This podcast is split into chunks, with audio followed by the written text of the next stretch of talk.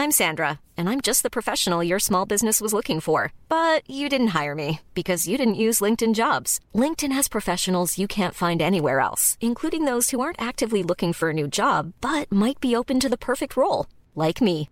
In a given month, over 70% of LinkedIn users don't visit other leading job sites. So if you're not looking on LinkedIn, you'll miss out on great candidates like Sandra. Start hiring professionals like a professional. Post your free job on linkedin.com/spoken today. When you're ready to pop the question, the last thing you want to do is second guess the ring.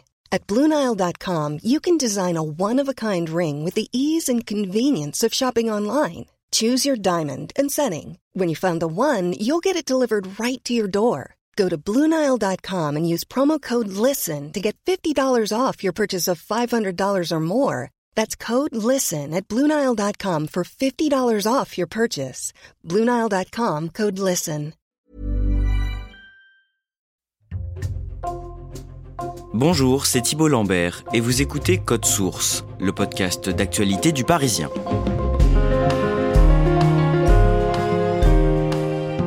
Ministre du Travail depuis la réélection d'Emmanuel Macron au printemps 2022, Olivier Dussopt, 44 ans, est chargé de faire voter la très sensible réforme des retraites au Parlement, réforme examinée depuis ce jeudi 2 mars au Sénat.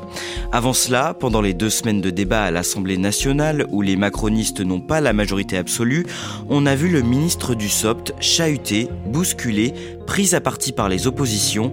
C'est la première fois que cet ancien socialiste, plutôt discret, se retrouve aussi exposé depuis qu'il a commencé son ascension au gouvernement. Code Source brosse aujourd'hui le portrait d'Olivier Dussopt avec Marcelo Vesfred, journaliste au service politique du Parisien. Marcelo Vesfred, la première fois qu'Olivier Dussopt échange avec Emmanuel Macron, c'est en 2014 dans les couloirs du Palais Bourbon où siège l'Assemblée nationale. Olivier Dussopt croise Emmanuel Macron, qui est alors le ministre de l'économie de François Hollande, et lui dit Ma mère est ouvrière et ce que vous avez dit est tout à fait indigne. C'est une attitude de connard. Vous avez du mépris. Pourquoi lui dit-il ça? C'est que Emmanuel Macron vient de parler de l'illettrisme d'un certain nombre d'ouvriers de l'usine GAD. Sur les dossiers que j'ai, il y a la société GAD. Vous savez, cet abattoir. Oui, oui. Il y a dans cette société une majorité de femmes. Il y en a qui sont, pour beaucoup, illettrés. Et le mot euh, a soulevé euh, l'indignation d'un certain nombre euh, d'opposants. Et à l'époque, Olivier Dussopt est classé à gauche. Et donc la première rencontre est une rencontre extrêmement houleuse. On va voir ensemble comment Olivier Dussopt est devenu finalement l'un des ministres les plus importants d'Emmanuel Macron, au point de devoir défendre cette année sa très sensible réforme des retraites. Mais d'abord, vous allez nous retracer son parcours. Olivier Dussopt a 44 ans. Il est né le 16 août 1978 à Annonay, en Ardèche. Dans quel milieu est-ce qu'il grandit? Dans un milieu ouvrier, ses parents sont carrossiers, l'entreprise fait faillite, euh, donc ils vont de CDD en CDD, il y a des périodes de chômage. C'est un milieu euh, qu'on dirait modeste. À seulement trois ans d'intervalle, il perd successivement son frère puis son père. En 2004, euh, Olivier Dussopt a 26 ans et il perd son frère dans un accident de moto. Et euh, deux ans plus tard, c'est son père qui décède. C'est des drames, euh, évidemment, on peut imaginer, très durs à vivre. Et il dira d'ailleurs dans une interview à Libération euh, en 2007 que c'est des événements qui lui ont permis d'avoir une sorte de cuir, de pouvoir aujourd'hui être, se sentir très solide face aux coups en politique. La victoire est confirmée. C'est une salle en délire qui acclame le nouveau député de l'Ardèche, Olivier Dussopt, 28 ans. Le 17 juin 2007, pendant les élections législatives, il remporte le scrutin dans la deuxième circonscription de l'Ardèche. À 28 ans, il devient le plus jeune député de l'Assemblée nationale. L'année suivante, il est aussi élu maire de sa ville natale, Annonay. Comment ça se passe pour lui? C'est une ascension fulgurante, puisque euh, il a même pas 30 ans, il est déjà député maire euh, d'Annonay dans l'Ardèche. 9h ce matin sur les quais de la gare de Lyon, le plus jeune député de France arrive à Paris, le ventre noué. C'est un peu particulier quand même. C'est- le premier jour où on entre vraiment dans le mandat en fait. Un peu d'anxiété et beaucoup d'impatience. Aujourd'hui, Olivier Dussopt endosse officiellement son costume d'élu de l'Ardèche au Palais Bourbon. Il va falloir s'y habituer. Euh, depuis dimanche, j'ai commencé à intégrer, je commence à me retourner quand on m'appelle monsieur le député. 28 ans, c'est très jeune pour siéger à l'Assemblée, mais il n'est pas sans expérience. 4 ans attaché parlementaire d'un sénateur et conseiller régional de Rhône-Alpes, de quoi faire taire ceux qui le trouvent un peu tendre. Non, j'aimerais plutôt qu'on parle de moi comme un député qui bosse, effectivement, plutôt que uniquement comme le Benjamin. Je ne, je ne veux pas être le gamin de l'Assemblée nationale. Il commence à, se faire un nom, il a pris des responsabilités au sein de l'appareil en passant par le, le, mouvement des jeunes socialistes. C'est un jeune élu prometteur classé sur l'aile gauche du Parti socialiste. Mais son expérience de maire est assez difficile. Oui, il découvre ce qu'est euh, la vie, le quotidien d'un maire qui se fait aborder par ses administrés et qui viennent euh, se plaindre des différents problèmes du quotidien. Il est jeune, donc peu expérimenté, mais il est lancé euh, dans le grand bain.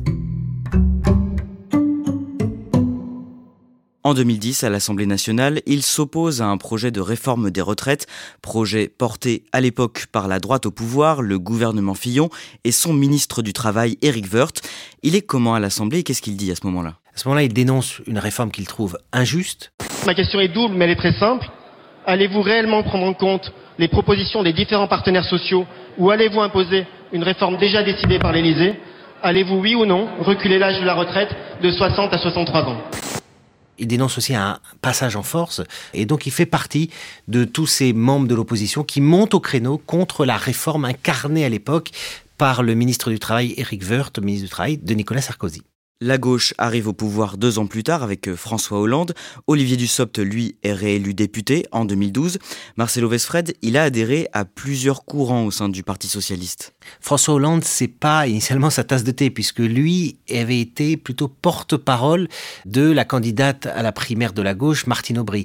Et même avant d'être chez Martine Aubry, il avait fait ses premières années euh, au Parti socialiste auprès de Benoît Hamon. Bref, il émane d'abord des rives de la gauche de la gauche et ensuite à la faveur de la campagne de François Hollande, puis du quinquennat, il va se recentrer et à la fin du quinquennat Hollande, terminer même sur ce qu'on appellerait l'aile la plus sociale libérale, la plus de droite, si on veut faire simple, celle de Manuel Valls, puisqu'au moment de la primaire de 2016, il est euh, porte-parole de Manuel Valls.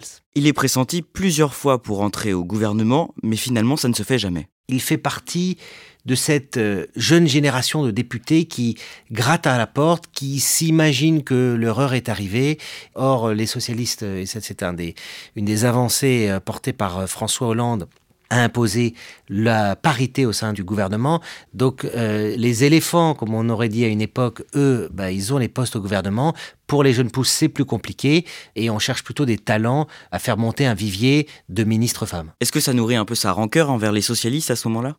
On a un jeune élu talentueux qui a commencé euh, une ascension assez fulgurante, qui a accumulé les postes au sein de l'appareil et des postes électifs et qui se voit un destin euh, politique national commencer et euh, cette frustration pendant les années Hollande, elle va nourrir l'envie de goûter à l'expérience du pouvoir. Ce sera l'étape d'après. Il est 20h. Voici le nouveau président de la République et c'est Emmanuel Macron avec... En mai 2017, Emmanuel Macron est élu président de la République. Quelques semaines plus tard se tiennent les élections législatives. Olivier Dussopt conserve son siège de député et au mois de novembre, à la faveur d'un petit remaniement, il intègre le gouvernement d'Édouard Philippe. Personne ne s'y attendait. Il faut bien se rendre compte que trois jours avant, il avait voté contre le budget. Le budget, c'est vraiment l'acte politique qui marque votre appartenance ou non à la majorité. Alors lui, après, s'est défendu en disant j'étais absent et à ce moment-là, j'ai voté par procuration, il y a une sorte de discipline de groupe et donc c'était pas moi personnellement qui m'y suis opposé. Il est nommé à ce moment-là secrétaire d'État auprès du ministre de l'Action et des Comptes Publics qui s'appelle Gérald Darmanin.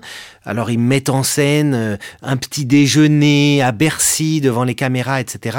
Accueil poli, mais un peu distant ce matin à Bercy entre Olivier Dussopt et son ministre de tutelle Gérald Darmanin. Merci. Des sourires un peu figés, mais pas un mot, car entre eux, les échanges n'ont pas toujours été cordiaux.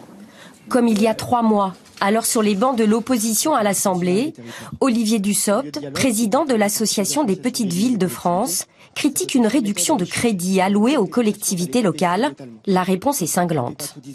Monsieur le député Dussopt, pardon. Dans le film Le Président, Jean Gabin dit une phrase, euh, je m'excuse de la citer ainsi, dire n'importe quoi est l'apanage de l'opposition. Malheureusement, cette phrase se vérifie aujourd'hui on a ce coup placé inattendu entre Gérald Darmanin, qui est un pur produit de la droite sarkozyste, et euh, Olivier Dussopt, qui vient du PS et qui, à un moment de sa carrière, était même à la gauche de la gauche au sein du PS. Du côté des socialistes, comment on vit cette nomination? C'est la stupeur, personne ne l'avait vu venir, alors euh, évidemment c'est la condamnation unanime. On l'appelle le félon, on le désigne du doigt comme étant un opportuniste prêt à tout pour entrer au gouvernement. Ce matin, Stéphane Le Foll ne mâche pas ses mots. Moi, je rappellerai simplement une phrase de Bloom, qui est une belle phrase, qui sera marquée tout à l'heure, qui était de dire que les hommes sont démunis face au pouvoir lorsqu'ils le veulent par vanité ou convoitise. Voilà, c'est assez simple et ça s'applique d'ailleurs de manière très large. Lui d'ailleurs dira euh, non, non, euh, moi je suis fidèle à, à, mes valeurs, mais c'est vrai que c'est une étiquette que ses anciens camarades du Parti socialiste continuent à lui ressortir, puisque par exemple Boris Vallaud, qui est le patron des députés PS à l'Assemblée nationale, continue à l'appeler Olivier Dussault. Au sein du gouvernement, Olivier Dussopt occupe des postes de plus en plus importants. D'abord euh, secrétaire d'État, on l'a dit, ministre en charge des comptes publics à partir de 2020, puis ministre du Travail après la réélection d'Emmanuel Macron en mai 2022. Il est quel genre de ministre justement? C'est un ministre euh, qui ne fait pas d'effet de manche, mais qui est efficace. C'est un peu comme ça qu'on peut le résumer. Il est très bon technicien, il avale des kilos et des kilos de fiches, il est incollable sur les chiffres, sur la, la technicité, c'est vraiment son truc, tout en étant assez politique dans la négociation avec les partenaires sociaux. Et il parvient, pendant toute cette période, à faire passer des réformes importantes et sans grande contestation. Par exemple, une réforme de la fonction publique. On sait que la fonction publique, il y a des secteurs qui sont très syndiqués et il arrive à lancer une réforme qui passe sans trop de heurts. Pareil, sur la réforme de l'assurance chômage, il parvient à obtenir y compris euh, un accord des républicains euh, au Parlement. Et sur ces deux points-là, il écrit sa légende de ministre qui fait avancer les dossiers. Au fil du temps, il tisse aussi un lien particulier avec Emmanuel Macron. Olivier Dussopt, c'est un ministre discret qui ne dit jamais un mot de ses échanges avec euh, Emmanuel Macron. Et pour le président, c'est un signe de fiabilité. Ce côté, j'ai des résultats, je mets en place des réformes, j'exécute un certain nombre de consignes qui me sont données euh, par l'Élysée. C'est quelque chose qui va plaire au niveau de la présidence et qui font qu'une certaine confiance va s'installer entre le chef de l'État et son ministre du SOPT. Marcelo Vesfred, on en vient à la date du 31 décembre 2022. Dans ses vœux aux Français pour la nouvelle année, Emmanuel Macron promet une réforme des retraites dans les semaines à venir. Devra-t-on travailler plus longtemps en 2023 Là aussi, comme je m'y suis engagé devant vous, cette année sera en effet celle d'une réforme des retraites qui vise à assurer l'équilibre de notre système pour les années et décennies à venir. Olivier Dussopt, puisqu'il est ministre du Travail, doit faire partie des membres du gouvernement en première ligne pour porter ce projet de loi. C'est un vrai défi pour lui? Oui, parce que qui dit réforme des retraites dit réforme impopulaire, on l'a vu par le passé. Une première réforme qui a capoté, c'était celle de 2019, qui est arrêtée en 2020 euh, au moment du déclenchement du Covid, qui a valu au gouvernement des semaines de mobilisation sociale. Et cette fois-ci, il s'agit de faire une réforme différente qui a été annoncée pendant la présidentielle sur la base d'un report euh, de l'âge légal. À l'époque, euh, dans le programme, il est question de passer à 65 ans. Donc la marche est haute et euh, pour le ministre qui doit porter cette réforme, c'est un risque d'impopularité considérable. Au cours du mois de janvier, la phase de concertation avec les syndicats en vue de cette réforme donne lieu à des rapports compliqués entre Olivier Dussopt et la première ministre Elisabeth Borne. Elle a été ministre du Travail juste avant d'entrer à Matignon. Et donc il y aura une petite concurrence entre eux en coulisses, parfois des tensions qui sont palpables sur la méthode, peut-être parfois sur certains arbitrages de fond. Alors dans les réunions, il pousse par exemple de façon importante auprès du chef de l'État pour qu'on passe à une réforme à 64 ans avec une accélération du dispositif Touraine. Donc il essaye d'être le monsieur retraite de l'exécutif, mais c'est pas simple. Le risque politique est très élevé et il y a beaucoup d'intervenants. Le vendredi 3 février, trois jours avant le début des débats sur la réforme des retraites à l'Assemblée nationale, le site d'information Mediapart révèle qu'Olivier Dussopt est poursuivi pour favoritisme dans une enquête du parquet national financier. De quoi est-il soupçonné en résumé? C'est une affaire qui remonte en fait à une enquête de 2020 sur le don d'estampes d'un artiste contemporain plutôt bien coté de la part d'un ancien dirigeant de la SOR. La SOR, c'est un des géants de la distribution d'eau.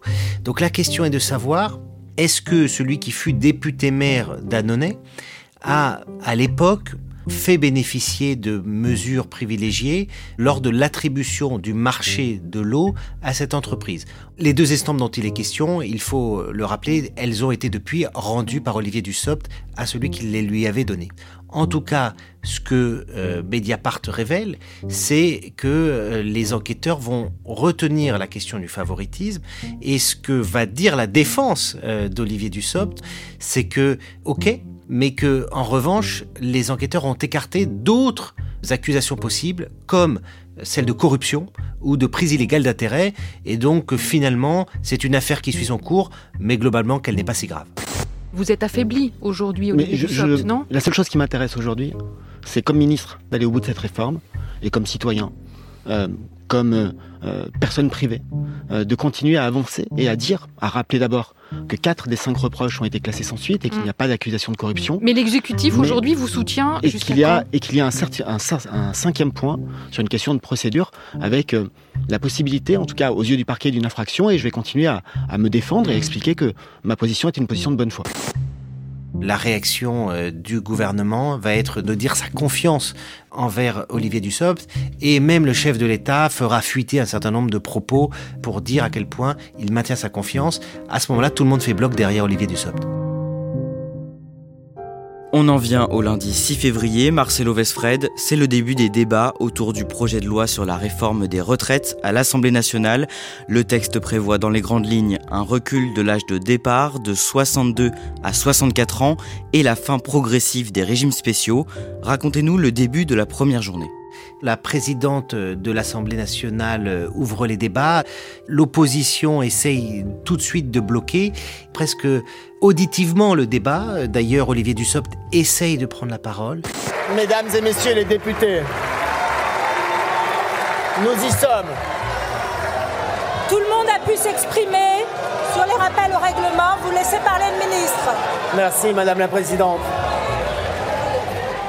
Il prononce trois mots et il ne peut pas aller plus loin. Suspension de séance euh, annoncée par la présidente de l'Assemblée nationale. Monsieur le ministre, on va suspendre cinq minutes le temps que certains collègues laissent le gouvernement s'exprimer. On voit dès le début que ça va être un chemin de croix pour lui. Le lendemain, le mardi 7 février, un député de la NUPES lui tend un piège à travers une question. Oui, il s'agit d'un député pyrénéen socialiste, un jeune député, qui lui pose une question euh, assez simple hein, d'apparence. Allez-vous réellement prendre en compte les propositions des différents partenaires sociaux? Ou allez-vous imposer une réforme déjà décidée par l'Élysée? Allez-vous, oui ou non, reculer l'âge de la retraite de 62 à 64 ans. Je vous remercie. Il répond non, non, on a écouté, il y a eu une phase de concertation et on a enrichi le texte sur cette base. À l'issue de la concertation, le texte que nous vous présentons n'est pas le même qu'avant la concertation. Et ce député reprend la parole et dit ben, Merci beaucoup, monsieur Dussopt. Vous venez de répondre à une question que vous posiez vous-même en 2010 au ministre Eric Woerth quand vous étiez dans l'opposition. Bien, monsieur le ministre, je vous remercie euh, la main sur le cœur pour avoir répondu à la question que vous aviez vous-même posée le 4 mai 2010 à Eric Woerth, ministre en charge de la réforme des retraites de Nicolas Sarkozy. Olivier Dussopt vient de tomber dans un piège qui lui a été tendu. Il s'agissait, par cette petite ficelle, de montrer à quel point Olivier Dussopt avait lui-même fait du chemin, qu'il était capable aujourd'hui de défendre une réforme à laquelle il était opposé quand il était socialiste.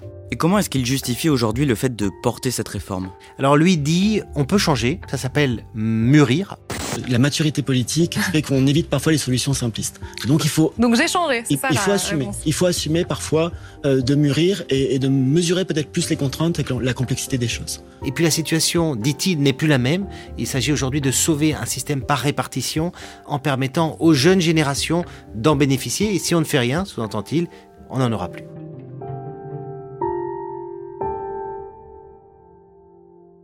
Le vendredi 10 février, l'hémicycle s'enflamme à propos d'un tweet d'un député insoumis, Thomas Porte. Alors ce tweet montre une photo d'une scène qui se passe à Nantes. Le député Thomas Porte participe à une action contre la réforme des retraites et sous son pied, il écrase un ballon un ballon qui est à l'effigie de la tête du ministre du Travail, Olivier Dussopt. Il est tout sourire et c'est une façon pour lui de rejeter cette réforme. Sauf que, évidemment, la forme est choquante et elle provoque une, une levée de bouclier au sein du Parlement, pas seulement dans les rangs de la majorité, mais aussi euh, c'est le malaise du côté du Rassemblement national. Il y a un malaise aussi à gauche et beaucoup lui demandent à ce moment-là de le retirer. La présidente de l'Assemblée nationale lui dit au micro devant tout le monde, on attend des excuses. Monsieur Porte, je crois que l'hémicycle vous demande des excuses. Que répond Thomas Porte? Je retirerai mon tweet le jour où vous retirerez cette réforme qui va sacrifier des milliers de gens. Voilà et trois jours plus tard, le ministre du Travail est pris à partie par le député insoumis Aurélien Saint-Toul. Il dit euh, il y a beaucoup plus de morts d'accidents du travail que vous ne le dites, vous, ministre du Travail. Et il commence à égrener un certain nombre de chiffres. Et dans une sorte de surenchère, il termine son propos en disant Vous êtes un imposteur, par rapport à ces chiffres qui sont bidons, hein, c'est ça qui sous-entend, vous êtes un assassin. Vous êtes un imposteur et un assassin. L'hémicycle à ce moment-là est en ébullition, ça crie dans tous les sens. Aurélien Saint-Toul s'excuse assez rapidement. J'ai eu, il y a quelques instants à ce micro, des mots que l'émotion et l'emportement m'ont fait mal choisir et qui sont déplacés. Je vous demande donc euh, de recevoir ces excuses, monsieur le ministre, et comme je viens de vous le dire, je suis à votre disposition pour avoir une discussion plus personnelle. Et la réaction à ce moment-là du ministre du SOP est de dire J'entends ce que vous me dites, mais je n'accepte pas vos excuses, car depuis le début de ces débats, la France insoumise, qu'il cible à ce moment-là, m'a insulté une bonne dizaine de fois, donc je n'oublie rien. Depuis euh, une dizaine de jours, dans plusieurs de vos interventions, vous avez eu à mon égard euh, entre 10 et 12 qualificatifs que je peux considérer comme insultants, dont un qui a atteint le paroxysme de l'insulte. J'entends vos excuses, mais vous comprendrez qu'être traité d'assassin ne se pardonne pas. Par contre, ces excuses ont un mérite, c'est qu'elles permettent au débat de continuer, et c'est mon seul souhait. Est-ce qu'on sait comment il vit toutes ces invectives? Officiellement, il assure être euh, solide par rapport à ça. Il assure que l'important pour lui, c'est de mener à terme cette réforme et qu'il est imperturbable. Il n'empêche physiquement, on voit bien qu'il est atteint. À ce moment-là, on sent qu'il accuse le coup. Il n'a plus de voix, il est fatigué, il a une écharpe autour du cou. C'est vraiment une épreuve physique pour lui. Le vendredi 17 février, à minuit, l'examen du projet de loi sur la réforme des retraites se termine, après deux semaines de débat comme l'exige le règlement, sans que les députés n'aient pu voter ce texte, ni même examiner l'article 7, celui sur le report de l'âge légal à 64 ans, en raison des milliers d'amendements qui ont été déposés, et c'est à Olivier Dussopt que revient la dernière prise de parole dans l'hémicycle il s'approche du micro et à ce moment-là, déjà se lèvent euh, les députés du groupe de la France Insoumise, une façon de dire euh, tu peux parler, nous on ne t'écoutera déjà plus. Et donc il prend la parole, il hausse le ton. Mesdames et messieurs les députés insoumis, vous m'avez insulté 15 jours. Vous chantez, mais vous m'avez insulté. Personne n'a craqué, personne n'a craqué. Et nous sommes là devant vous pour la réforme. Il est au bout d'une épreuve qui aura été une épreuve politique et physique, celle de la lecture à l'Assemblée nationale.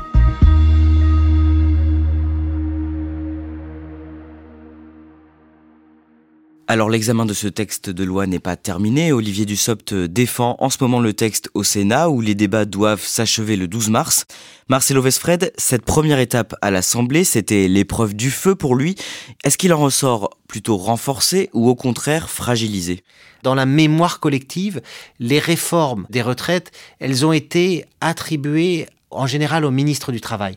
Si on prend la photographie au moment des débats, il semble sortir essoré de cette épreuve. Euh, il n'empêche, l'histoire retiendra peut-être qu'il a été l'un des ministres à avoir porté une réforme, on va dire, difficile, à un moment où, en plus, euh, l'exécutif ne dispose pas à l'Assemblée nationale d'une majorité absolue. Et après les retraites, ce ne sera pas terminé, d'autres grosses réformes l'attendent. S'ouvrent devant lui deux gros dossiers, un celui de texte immigration qu'il doit porter avec le, ministre de l'Intérieur Gérald Darmanin et un texte sur le travail qui est une sorte d'acte 2. Acte 1 c'est les retraites, l'acte 2 se veut un texte sur le plein emploi, transformation de ce qui est aujourd'hui Pôle emploi en France Travail. Bref, le jeune maire d'Annonay est devenu aujourd'hui une pièce maîtresse de l'exécutif euh, macroniste.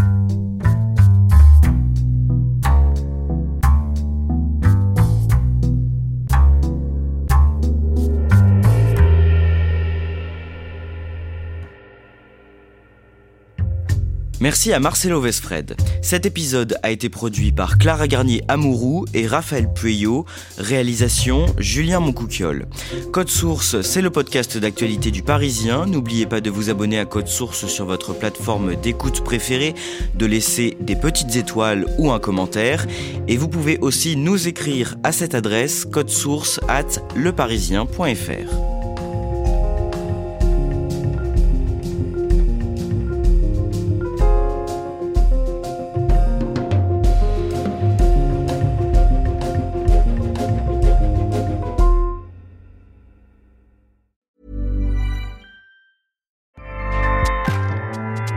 ACAST powers the world's best podcasts. Here's a show that we recommend. This is Roundabout Season 2, and we're back to share more stories from the road and the memories made along the way. We're talking rest stops, if we're stopping to get gas. You will be timed. you will be for sure. Misguided plans. I grew up in the city, so I have like you know, a healthy fear of real extreme darkness. this was like wilderness. A lot of laughs. Y'all weird, but you, yeah, you, you were different. Like you were real different, bro. I can't really put my finger on it. And so much more. Just goes to show that unexpected yeah. things sometimes are the best when it comes to a road trip. Roundabout Season 2, presented by Nissan, is live now with new episodes rolling out every Thursday. Listen and subscribe wherever you get your podcasts.